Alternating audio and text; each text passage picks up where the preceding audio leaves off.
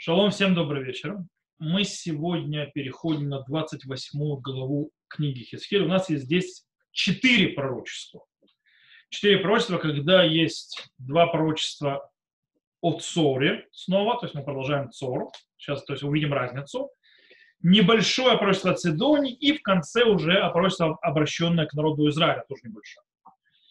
И, в принципе, наша глава открыва, начинается, как мы сказали, с двух пророчества, пророчества, которые продолжают заниматься Цор. И той судьбы, которую его ожидает. Но есть одно э, сильное отличие от того, что мы читали в предыдущей главе, в 27 и если в 27 главе речь шла о пророчествах, которые обращались к Цору как народу и так далее, то у нас мы уже видим, что в принципе есть обращение к Нагиду, то есть за Нагид правитель, Мелех, царь Цора. И, и они, скажем так, еще э, нам раскрывают один из э, аспектов, почему Цор э, постигла плохая судьба в конце концов. Э, в принципе, э, причина этому это, скажем так, не очень правильное, хорошее поведение царя Цора, первое, то есть, э, скорее всего, из-за, скажем так, слишком высокой гордыни и возвеличивания самого себя, как это мы увидим в первом пророчестве, или э, из-за, скажем так, как мы видим во втором пророчестве, из-за того, что в конце концов царь Цора, правитель Цора, дошел до коррупции, до, до, до коррупции, да, скажем так, весьма мерзопакостного поведения.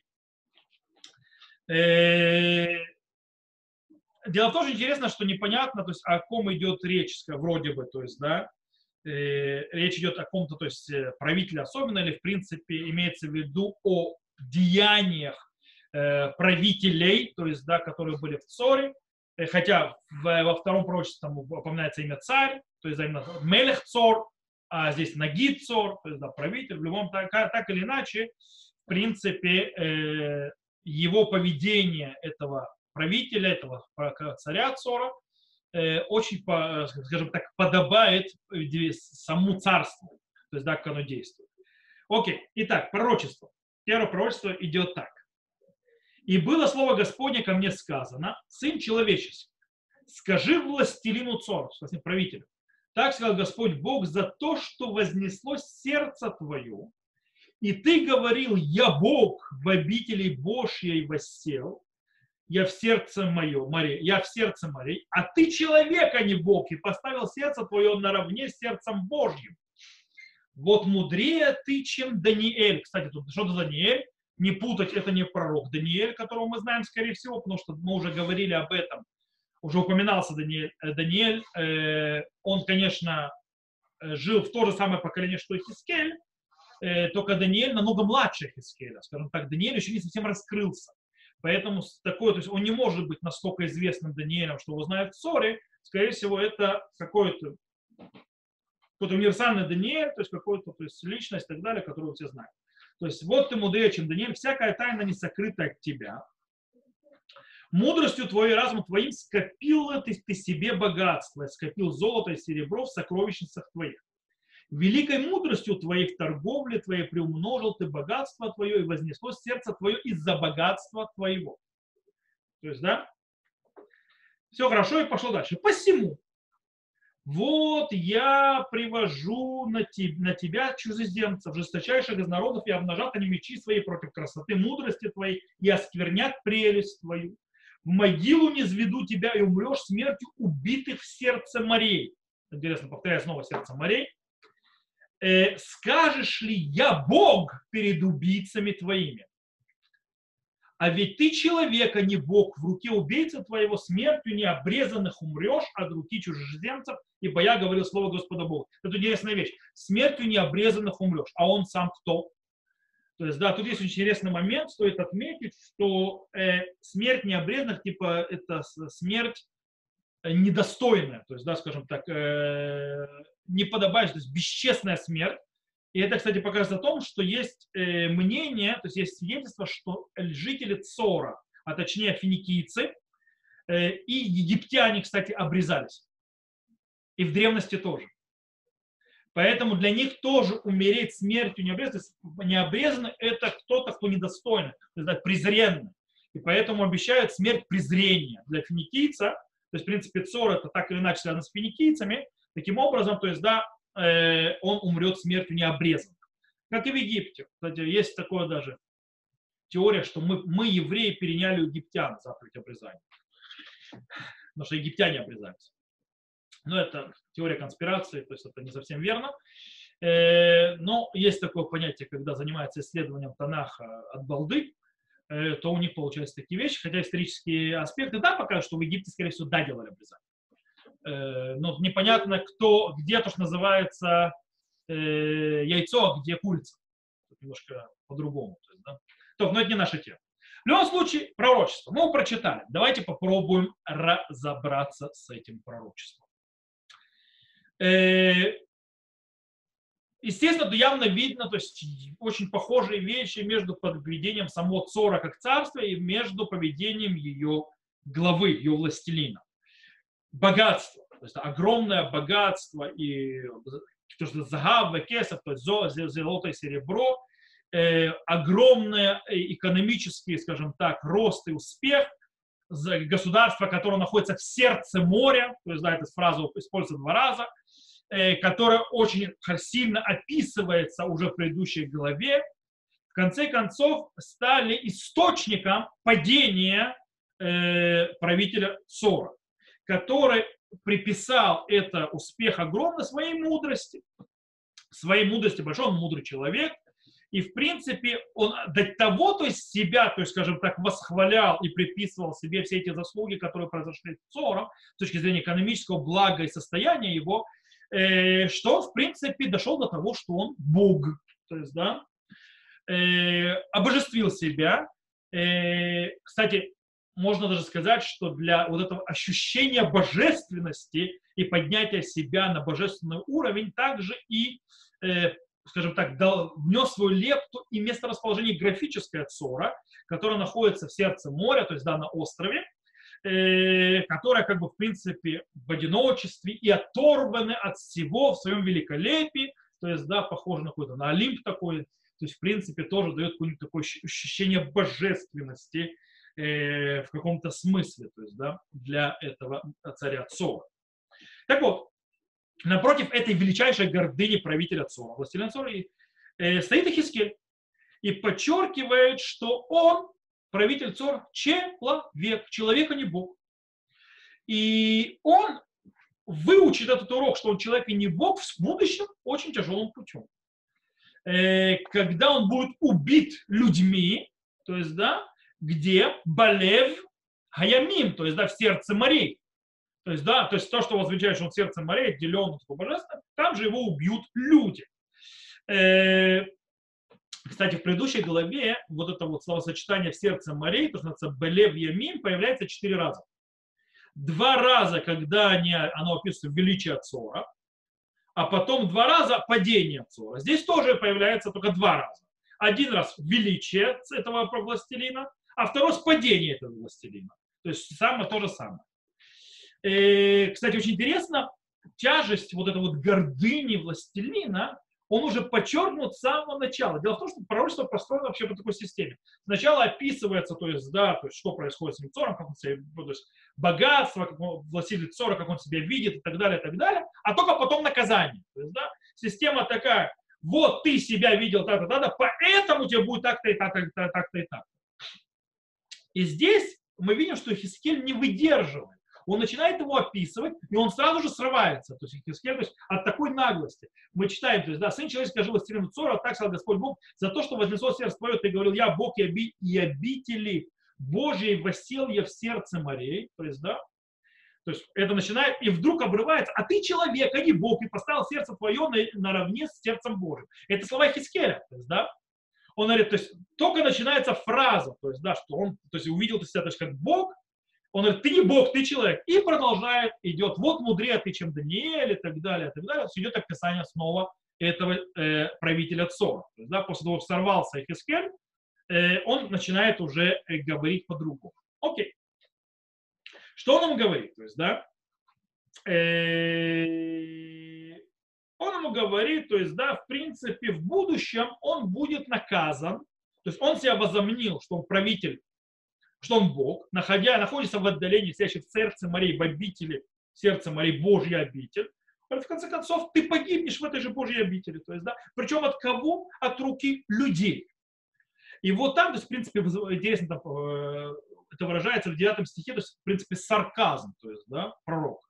Пророк говорит, скажешь ли я Бог перед убийцами твоими? Окей, то есть, да, Бог.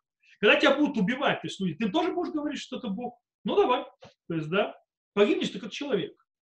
То есть, да, они, то есть, они то есть, подумают, а, да, Бог, мы тебя трогать не будем. То есть, да, такой вот сарказм, который говорит он ему. То есть, да. Э, ты не сможешь им сказать. В любом случае, то есть здесь тоже появляется система строения, как с разрушением Цора. То есть, да, вот, только в Цоре было, ты думал так, а тебе за это будет вот это. А здесь вот это ты думал так, растянут аж на 4 стиха, а потом 4 стиха называют рассказ, что тебе за это будет. То есть это, то есть строение продолжается это, то есть что ты выучишь на грустно, то есть на своем шкуре. Э, это первое пророчество. Кстати, тут стоит заметить очень интересную вещь. Есть очень большая похожесть между этим правителем Цором и еще кем из Танаха, нам знакомая личность. Царь Шломо, совершенно верно. Я прочитал по губам Тали, то есть да, даже без звука. Царь Шломо. Царь Шломо, действительно, оба стали известными из-за своей величайшей мудрости. Говорит, то есть, да, про Шломо надо говорить, а здесь он говорит, вот мудрее ты, чем Даниил. Очень мудро. Оба действительно использовали эту мудрость для того, чтобы накопить огромные богатства. Да, как царь Шломо, так же и Цор. И в конце концов их особая мудрость привела их к их падению. Обоих причем. Царь Шломо тоже в конце концов э, пал. То есть, в принципе, то есть мы Сор мы прочитали, а царь Шломо напомним, то есть, да, своей мудростью, он решил, что он, полагаясь на свою мудрость, на свои, э, полагаясь на себя, в конце концов, разрешил себе некоторые вещи, которые царю были запрещены, что привело в конце концов, скажем так, э, к тому, что в его стране при его правлении уже строили, строили скопище для идолопоклонства. Он этого не строил, но, в принципе, его жены этим занимались. И, скажем так, все это закончилось плачевно разрывом на 20 царств. Что здесь пытаются этим выучить. То есть, в принципе, э, тут нас пытается нас научить очень важной вещи. Пророк, то есть про царя Шломо, и здесь тоже. Э, опасность, которая есть э, всегда у людей, которые наделены особенными качествами, то есть серьезными качествами, которые им дал, им дал Всевышний. Иногда эти качества, эти силы, э, как бы, они просто забывают, кто их им дал. То есть, что-то идет от Всевышнего.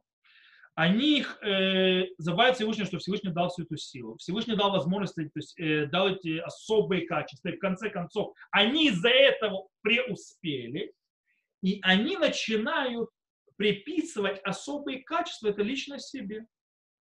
Таким образом, это поднимает им их самооценку очень высоко высоко-высоко-высоко и гордыню.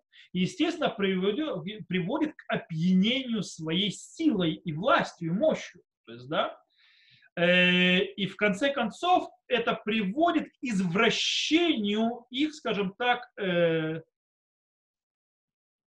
их возможность вообще то есть оценивать ситуацию и реальность и с точки зрения теологической, то есть религиозной, и даже этической, то есть, да, э, плана, то есть, да, и то, и то, то есть они уже неправильно оценивают. То есть систему ценностей, она сбивается ориентир полностью из-за их гордыни. Это что происходит? Это опасно.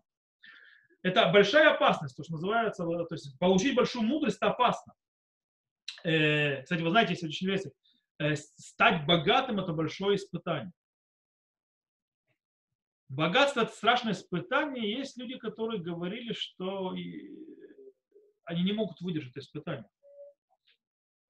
Есть интересная притча, правда, не связана с нами. То есть, это, кстати, про богатство мы будем говорить следующее. То есть, мы уже перед тем будем проходить к следующему э, проблеме э, второму пророчеству, то есть про пророчество, которое связано с, э, с другим аспектом у этого правителя Цора.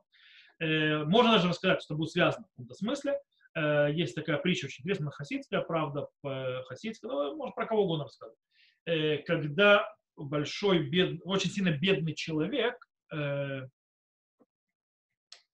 э, ну, был, когда был бедный, очень сильно помогал другим и так далее, постоянно нуждался, и он просил благословения. Он пришел своему рабу и сказал, то, что он его благословил, чтобы он стал богатым. То есть, да, зачем тебе богатство? Если я стану богатым, я смогу помогать делать то-то, другое, третье, пятое, десятое.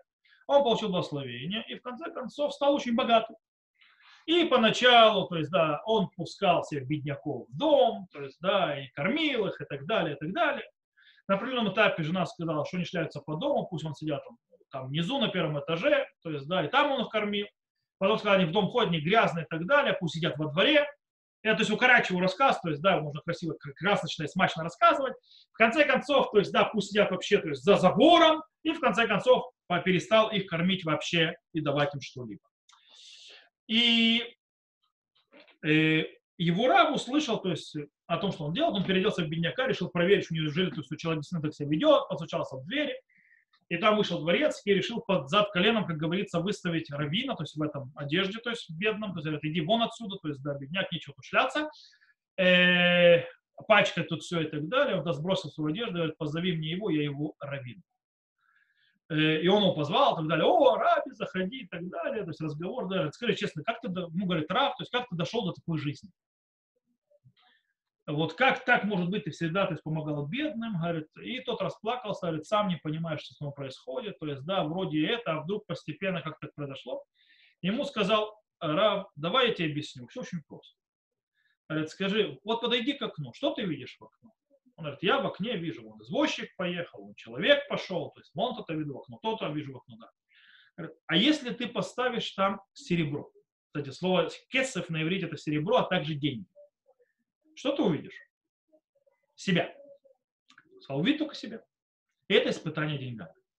Человек, то есть богатство приводит к видению самого себя и только самого себя. Это огромное испытание. То есть, имея большие, то есть мудрость, богатство и так далее, уметь не видеть себя. У нас э, царь Цора дошел до того, что он видел себя настолько, что он уже Бога вообще даже не видел, то есть я видел Бога. Поэтому то есть мы переходим отсюда к второй э, пророчеству. И тут очень интересно. Во втором пророчестве это плач. Плач, как мы видели, плач за э, то есть цор, только здесь плач по этому царю, по этому властителю, по этому э, то есть когда он упал. Но там интересно, что сменяется акцент. То есть если в первом пророчестве то шло о богатстве, о мудрости, то здесь переключается э, внимание на, скажем так, красоту и одежды внушительно, то есть, э, которые есть у этого царя, царя, который, естественно, то есть, они по, э, у него э, из-за тех, э, скажем так, купеческих дел, которые происходят у Цора на море. Итак, второе пророчество. «И было слово Господне ко мне сказано, Сын человеческий, вознеси плач о царе Цора и скажешь ему так, сказал Господь Бог. Ты печать завершенности. Ух ты, класс. Самое интересное, на иврите звучит так. Э, Ата хотем тохнит. Хотем тохнит э, по-настоящему это... Слово тохнит, кстати, в Танахе используется два раза и оба раза в книге Хискет. Один здесь, и второй, когда он описывает третий храм. И там слово тохнит значит больше, скажем так, э, как строение здания, то есть как это выглядит. То есть, да? А хотем это действительно э, в этом случае понятие, то есть как э, добавляющее, то есть, да, то есть в принципе закрывающее. То есть получается, то есть в принципе бааль тавнит то есть, да, то есть ты выглядишь идеально, окей, если это перевести. Хотя Дат Микра говорит, что это слово не хотем, а хотам. А хотам э, на иврите это, в принципе, печать на руке. То есть, и тогда это можно сказать, то есть ты настолько богат, то есть дорог и, э, и уважаем, как перстень на правой руке человека. Окей? То есть, да, можно так перевести, можно так. Они перевели э, ты печать завершенности. То есть они взяли слово печать, с другой стороны, то есть они перевели два раза слово хотам. И как хотам, и как хотем. Да, и заверш, совершенности, и печать. То есть сыграли с слов, то есть два разных комментария в, одну, в один русский язык влепили, позабыли слово тохнит. Окей. То ты или тоже называется, э, ты облик совершенства, или ты печать, то есть, да, которая уважительная, то есть человека на, на его правой руке. Случае, полнота мудрости, совершенства, красоты, то есть, да, ты само совершенство от улыбки блаженства. То есть, да, э, такая Мэри Поппинс. В Эйдене саду Божьем пребывал ты. Сейчас мы это разберем. Всякий камень драгоценный в облачении твоем, рубин, топаз и алмаз, хризолит, оникс, яшфей, сафир, карабул, изумруд, и золото, искусство игры на тампанах и свирелях процветало у тебя, в день сотворения твоего были они приготовлены. Интересно, видите, кстати, видите, камни, видите, то есть, да, три ряда камней. Намек куда отправляет? Первосвященнику. С тремя рядами камней. Правда, там есть некоторые камни, которые отсутствуют, то есть э, а из э, первосвященника здесь 9 камней, а там 12, э, и три камня, которые отсутствуют, скорее всего, Хискель подчеркивает, что как бы ты не был похож на великолепие, первосвященника, ты не первосвященник. Okay? Но в принципе, то есть намек первосвященника. Смотрите дальше. Ты керув, простирающий покров, я поместил тебя на горе Святой Божией. Там был ты средь камней огненных расхаживал. Беспорочным был ты на путях своих со дня сотворения твоего до тех пор, как обнаружилось беззаконие твое. При обширной торговле твоей наполнишь нутро твое злодейством и согрешил ты. И я не сбег тебя с горы Божией, погубил тебя, Кирув, покрывающий из среды камней огненных. Возгордилось сердце твое от красоты твоей, великолепием твоим загубил ты мудрость твою по тщеславию. И на, земле, на землю поверг тебя, пред царями предал тебя позор. Множество беззаконий твоих, бесчестностью торговли твоей сквернил ты святыни твои. И я извлек огонь изнутри тебя, он пожал тебя, я обратил тебя в пепел на земле пред глазами всех видящих тебя. Все знающие тебя среди народов ужаснулись тебе, ужасом стал ты, и не будет тебя вовеки. Окей, очень интересно. Описание красивое, то есть, да, по описанию, что мы видим. То есть, да, описание, в принципе, и великолепие правителя царя Цора, э, скажем так, выделены как, что, как выходящие вон из себя и особенные. Причем они, то есть это делается с, с делая сходство с другими важными, величайшими, исходя, выходящими вон из себя вещами. Например, э, мы, то есть эти описания, то есть, скажем так, подобие царя Цора кому-то другому, делятся на две части. В первой части, это 12-13 э, стих, э, в принципе, царь Цора подобен первому человеку Адаму Решону, который находится в Ган-Эдене, то есть, да, он удостоился, первый человек удостоился быть тому, чему не удостоился ни один человек в мире, быть в Ган-Эдене, в Эдемском саду. То же самое, то есть царь Цор, как первый человек, находится в Ган-Эдене, то есть да, в том месте, где он находится. И также э, он сравнивается, э, царь, царь Цорский, к первосвященнику, то есть мы сказали, эфот, то есть да, с камнями и так далее. И более того, написано, что этому состоянию он удостоился с своего рождения, то есть его состоянию. То есть, как мы это читаем, в день сотворения твоего были они приуготовлены, то есть вот это вот состояние особенности, как у первого человека, Ган Эден, то есть, знаете, ты находишься, и великолепие, как первосвященника, это с дня твоего рождения. Вторая часть, это 14 и 15 стих, то есть, в принципе, царь, царь Цура называется никем иным, как Херувом, Херувимом. Более того, место его где? На горе Святой, то есть, да, то, что мы читаем. Э, ты Кирув, простящий угроз, и я поместил тебя на горе Святой Божий. Там, и смотрите, сразу приписание мистических действий, которые можно сделать. Там ты был среди камней огненных расхаживал. То есть, камняком он может ходить сквозь огонь. То есть, да, такие припис, приписываем такие вещи. Э, и там тоже написано, что он получил это статус при рождении. То есть, да, возгорди, да, да, да, да, э, беспорочным ты был на путях своих со дня сотворения твоего. То есть, да, то есть это у него еще с рождения все это было. То есть, да, в таком он состоянии находился. Э, короче, вот такое вот, кстати, оба описания, если вы посмотрите оба описания, то есть оба сравнения, первая и вторая часть, они похожи между собой языково. То есть можно целую таблицу построить, сравнить стих-стих, и вы увидите похожесть. То есть, да.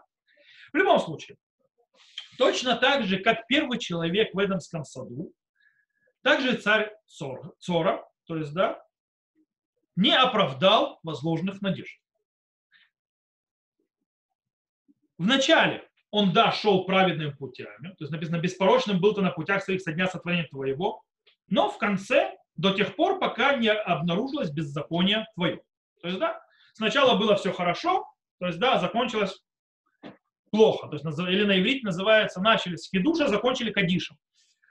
Это, то есть, это фраза вместо, то есть, это, хотели как лучше, получилось как всегда. Вот. Это то, что с ним происходило. В принципе, он сошел с дороги. Что привело его сходу с дороги? Богатство. Богатство, которое привело его к чему? Гордыне. Которое привело его к чему? Э, к то, что мы читаем, то есть, да, э, и при общинной торговле ты наполнилось нутро твое злодейство, согрешил ты, я не, э, то есть это, из-за общинной торговли, из-за денег ты пришел к злодейству. Это что произошло. Э, причем здесь уже речь идет не о религиозно-теологической проблеме, что себя Богом возомнил, из-за этого богатства и так далее, как это говорится в первом пророчестве, а проблема здесь из-за упования, скажем так, опьянением властью и богатством. До того, что это привело к беззаконию. То есть, да, коррупция, беззаконий, э, слово, которое используется на иврите, тоха хамас. Хамас используется, это же слово, то есть такое беззаконие, когда э, описывается, что делало человечество перед потопом. Вот и молекула хамас, то есть, да, что напомнилось, э, это грабеж, беззаконие, то есть, в принципе, ради наживы, ради богатства делается все, что угодно. То есть, да, это что происходит, то есть, в ссоре, в конце концов. Вместе с тем, в обоих э, пророчествах мы видим, что подчеркнуто особые качества царя Цорского. Мудрость, которая приводит его к богатству и к успехам, то есть да, к успехам э, в первом э, пророчестве, и во втором пророчестве к красоте и великолепию, во втором пророчестве, которые привели вместе к страшному греху, называющему на иврите Йогара, а точнее высокомерие. Высокомерие самого, называется восхваление, возвышение самого себя над всеми. То есть, в принципе, как, как сказано, «Вигба ливавеха бехейлеха», то есть, да, возгордилось сердце твое от красоты твоей великолепия, ты загубил ты мудрость твою по тщеславию. О, Юара это больше тщеславие, то есть, да. То есть, хотя не тщеславие, Юара все-таки высокомерность. Э, и, и, то есть, то есть Гавали, Пхаба, Ювха, то есть сначала, то есть там, из, э, в первом стихе, то есть пятое, в пятом стихе сказано, то есть в первом пророчестве, великому за торговлю богатство твое, и вознесло сердце из-за богатства твоего, а здесь у нас сказано, возгорело сердце от красоты. И богатство и красота привели его, взлетел. Человек оторвался и улетел. есть, да? Э, и таким образом, как вначале описывается, что, что царь Цорский будет похож на первого человека, так же, как первым человеком, он вылетит из Ган-Эден. То есть, да, его Ган-Эден, в котором он жил, вот этот вот Цор, ему придет конец. И он будет выкинут из него. И, э, как написано, бит, э, то есть бетох авне эш и талахта. То есть да, вначале сказано, что он шел среди огненных камней, то есть что с ним будет дальше, мы читаем. То есть, да, дальше с ним будет э, следующее. При общении торговли и не зверг тебя с горы Божией, погубил тебя, Кирух, покрывающий среди камней огненных. То есть ты был как первый человек, ты вылетишь из этого. Ты был как Кирув, и я тебя свергну оттуда с горы Божьей и выкину оттуда тоже. То есть одно напротив другого. Э, значит, как мы сказали, вначале на горе Божьей, конце он вылетает с горы Божьей и так далее, и так далее, и так далее. То есть, в принципе, сначала он возвышался и поднимался на своей красоте и великолепии, и эта же красота и великолепие его, в конце концов, свели в могилу. Э, таким образом, в принципе, тут описывается конец Цора. То есть, в принципе, связь между то, что привело царя Цора к его концу, то же самое произошло и с Цором. Богатство, великолепие, сила, успех привели к слишком большой гордыне. И поэтому ждет конец. И Цора, и царя Цора, и саму Цор. Таким образом, здесь, кстати, мы видим, что конец, мы находимся в части э, пророчеств, о котором говорили, которые говорят о других народах. Это отдельная часть. Вначале Хискель говорил о тех бедах, которые постигнут народ Израиля. Это уже закончилось. Мы сейчас находимся в пророчествах о народах. То есть мы уже другие народы говорили, которые внесли злодеяние еврейскому народу, и они за это заплатят. Цор злодеяние еврейскому народу не, не нанес. Почему он будет платить? Мы уже две главы э, обсуждаем, что его привело к этому, и учим некоторые вещи. И это, в принципе, отсюда мы переходим к третьему пророчеству, которое говорит о Сидоне. Дело в том, что Сидон, это третье пророчество, которое мы, появляется в нашей голове. Сидон – это город, находящийся уже на побережье, приблизительно 40 километров севернее Сора. Э, Сор, он находится в море, где-то метров 300, то есть находился, сейчас его нет, метров 30, 300 от, э, от берега, севернее километров на 40 находится Цидон, э, Ливан, даже есть песенка такая, Штейц Ицбот Мецидон, то есть да, два пальца от Цидона. То есть они еще без дикаон, то есть да, это когда про солдат, которые находились в Ливане. то есть да, Южный Ливан, Цидон и так далее. Это, скорее всего, не танахический Цидон, сегодняшний Цидон в Ливане, он немного севернее Цидон, он более в северной части Ливана. В любом случае, это отдельное царство. Более того, у Ремьявы тоже описывается как отдельное царство. Потом они как бы стали одинаковыми. То есть, да, Цор, Цидон не напротив, то есть рядом друг с другом, но в принципе относятся к ним как два разных царства. И там описывается пророчество следующее. И было слово Господне ко мне сказано. Сын человеческий, обрати лицо твое к Цидону и пророчество о нем. И скажешь так, сказал Господь Бог, вот я против тебя, Цидон, и прославлюсь среди тебя, и узнаю, что я Господь Бог, совершу над ними кары, и буду я освящен в нем. И, пошло на не, и пошлю на него море, кровь на улице его, и падут среди него убитые мечом, направленные на него со всех сторон, узнают, что я Господь. И не будет впредь для дома Израиля шипа колю, колючего и занозы болезненной среди всех ненавидящих их. Окружающих и узнают, что я Господь Бог. Окей. Очень коротенькое пророчество о Цидоне. Э, в принципе, оно э, присоединяется к пророчеству э, о народах, которые находятся с востоку от земли Израиля. И, кстати, там когда мы начинали пророчество о тех народах, которые к востоку от земли Израиля, там тоже начинается. Сим панехаль бне Амон, вейна беалеем, то есть, да, обрати лицо свое к сыновьям Амоновым, и пророчество о них, то же самое про Цидон происходит и так далее. Э, и там, в принципе, описано, что основная проблема тех народов была плохое отношение к народу Израиля. Э, здесь то же самое происходит, в принципе что Цидон плохо относится к народу Израиля. Написано, он был как, э, э, как это перевелишь, не? Шип, шип колючий, заноза болезненная, и так далее, и так далее. И, в принципе, за это придет на него кровь, меч, и придет ему конец. Единственное, что интересно, э, тут явно описание идет не так, как с теми народами. С теми народами сначала описывали их грехи, то есть что они просто сделали, а потом что их ждет. Очень часто похожие вещи, то есть как бы мера за меру.